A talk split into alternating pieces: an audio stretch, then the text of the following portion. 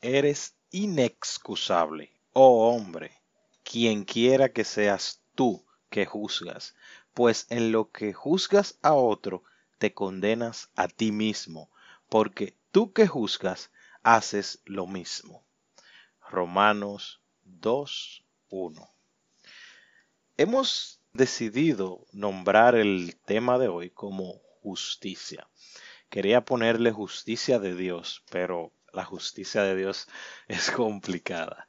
Por eso lo nombré justicia. ¿Qué es justicia? ¿Qué es justo? ¿Qué no es justo? La justicia a veces nosotros la percibimos como como lo que recibe alguien, sea bueno o sea malo, eh, si violenta una ley. Por ejemplo, desde mi humanidad, en el año 2009, el, en el mes de septiembre, mi papá falleció. Yo amaba mucho a mi papá y fue un dolor muy grande, pero nueve días después del fallecer mi papá, nació mi hijo. El amor más grande que yo he sentido en el mundo fue cuando mi hijo nació.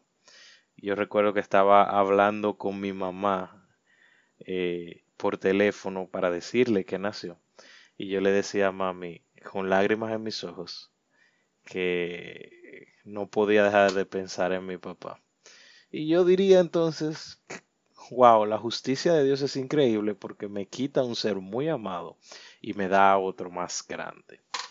Pero la justicia también es un atributo de Dios y algunos de los atributos de Dios son comunicables, es decir, que lo puede comunicar, que lo puede traspasar a nosotros sus hijos, como el conocimiento, la bondad, el amor, la santidad, la misericordia, la verdad, eh, la justicia, es un atributo de Dios comunicable. Ahora bien, la palabra justicia viene del hebreo mispa o sadid, que se traduce al griego, dikaios. Vamos a decir que la justicia es como el parámetro para determinar, eh, ¿verdad?, a quienes quebrantan la ley si se les da un castigo o un beneficio. Eh, hay muchos términos que quisiera utilizar ahora como juicio, justicia, juez, derecho, pero yo quisiera hablar un poco de la justificación. Imaginémonos que estamos en un juicio y somos culpables. El juez lo que va a hacer es dictar una sentencia a raíz de las evidencias que hay para mostrar esa culpabilidad nuestra. Y la, justicia se muestra, ¿verdad? La, la, imagen que conocemos típicamente por justicia es esta imagen de la diosa griega, ¿verdad? Con el antifaz en la cara, la diosa Temis, para, para mostrar que ella no, no juzga por raza, color, piel, etcétera, estatus.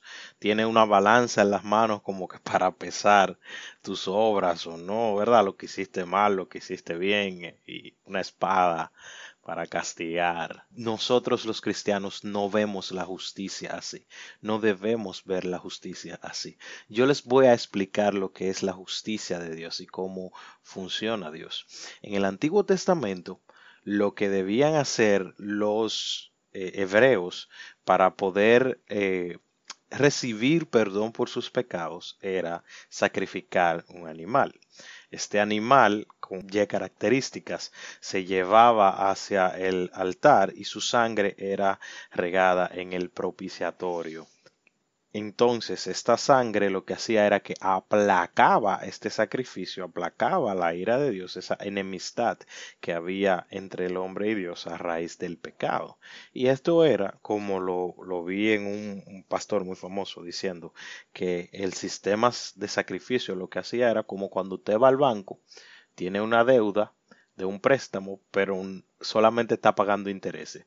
Lo que quiere decir que al final del día usted puede pagar 100 veces intereses, pero va a seguir debiendo el monto del capital.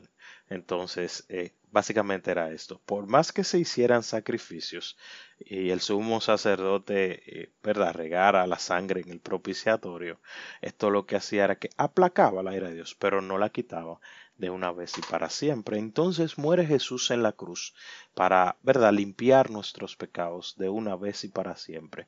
Pero el libro de Romanos nos da la clave para lo que hemos venido a hablar aquí el día de hoy. Y esta palabra que te traigo es solamente para que entendamos un poquito de cómo Dios utiliza su justicia. Porque lo que Dios ha hecho, todo, absolutamente todo lo que Él ha hecho por nosotros, es darnos amor. Es darnos amor. Y lo hace justificándonos a través del sacrificio de Jesús y su sangre derramada de una vez y para siempre.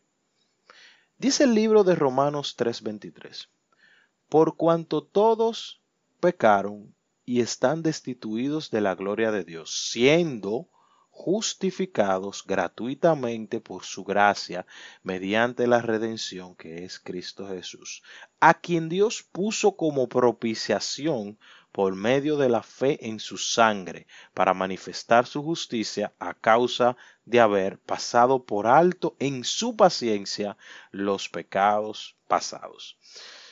Por eso es, es que le digo que lo de Dios es tan increíble, porque el libro de Romanos dice que por cuanto todos pecaron hemos sido destituidos de la gloria de Dios. Entonces el libro de Romanos también nos dice que la paga del pecado es la muerte. Entonces si todos pecamos, todos debemos morir. Pero lo que hace Dios es que nos justifica con la muerte de Jesús. ¿Y qué es justificación? Justificar es como un acto forense que hace Dios. Recuerde que estamos en un juicio. Él hace una investigación y él determina que sí, que nosotros somos culpables, pero que nuestras imputaciones serán pagadas por Cristo. Es decir, Él agarra y dice, te robaste cinco pesos, te robaste 20 pesos y te robaste 100 pesos, es verdad. Pero la condena la va a cumplir Cristo. Y ahora yo te hago justo y te libero. La justificación es el acto de agarrar a un pecador y mediante la obra que Cristo hizo en la cruz, declararlo justo. Y esto es lo que hace a Dios inmensamente bondadoso inmensamente amoroso.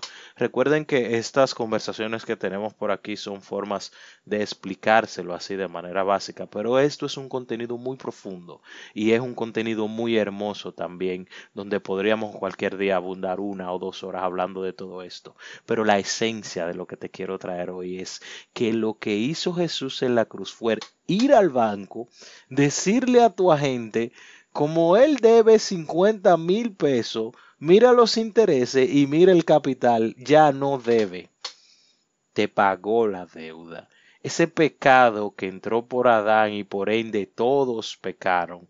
Esa muerte que también entró por el pecado y por ende todos debíamos morir.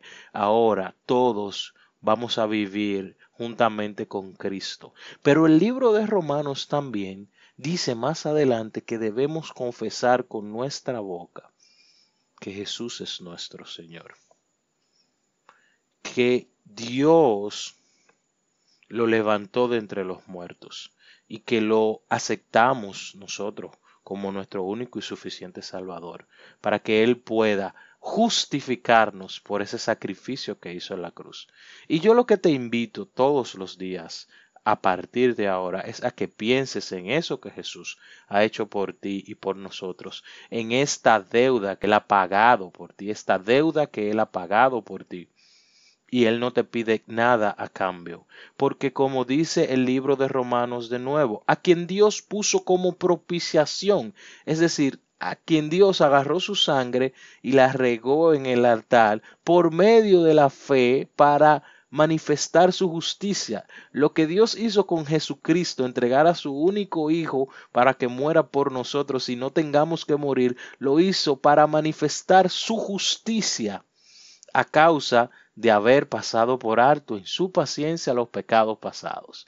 Es decir, Él dice, yo tengo paciencia, te amo y no te voy a tomar en cuenta que has pecado y que debes morir. Voy a mandar a mi hijo a que muera por ti. Recuerda lo que dice Romanos, siendo justificados gratuitamente. Él agarró y entró al banco a pagar ese precio de tu préstamo sin cobrarte nada a cambio. Yo te invito a que leas las escrituras, el libro de Romanos es una carta muy hermosa donde Pablo hace una exposición hermosísima del Evangelio, pero hoy quiero que pienses en la justicia de Dios. Dios no te pide nada a cambio, Él simplemente entrega de Él lo más preciado, su unigénito, para que tú puedas recibir amor, vida eterna y puedas gozarte juntamente con Él y con nosotros en el cielo, adorando su nombre por los siglos de los siglos. Dios te bendiga.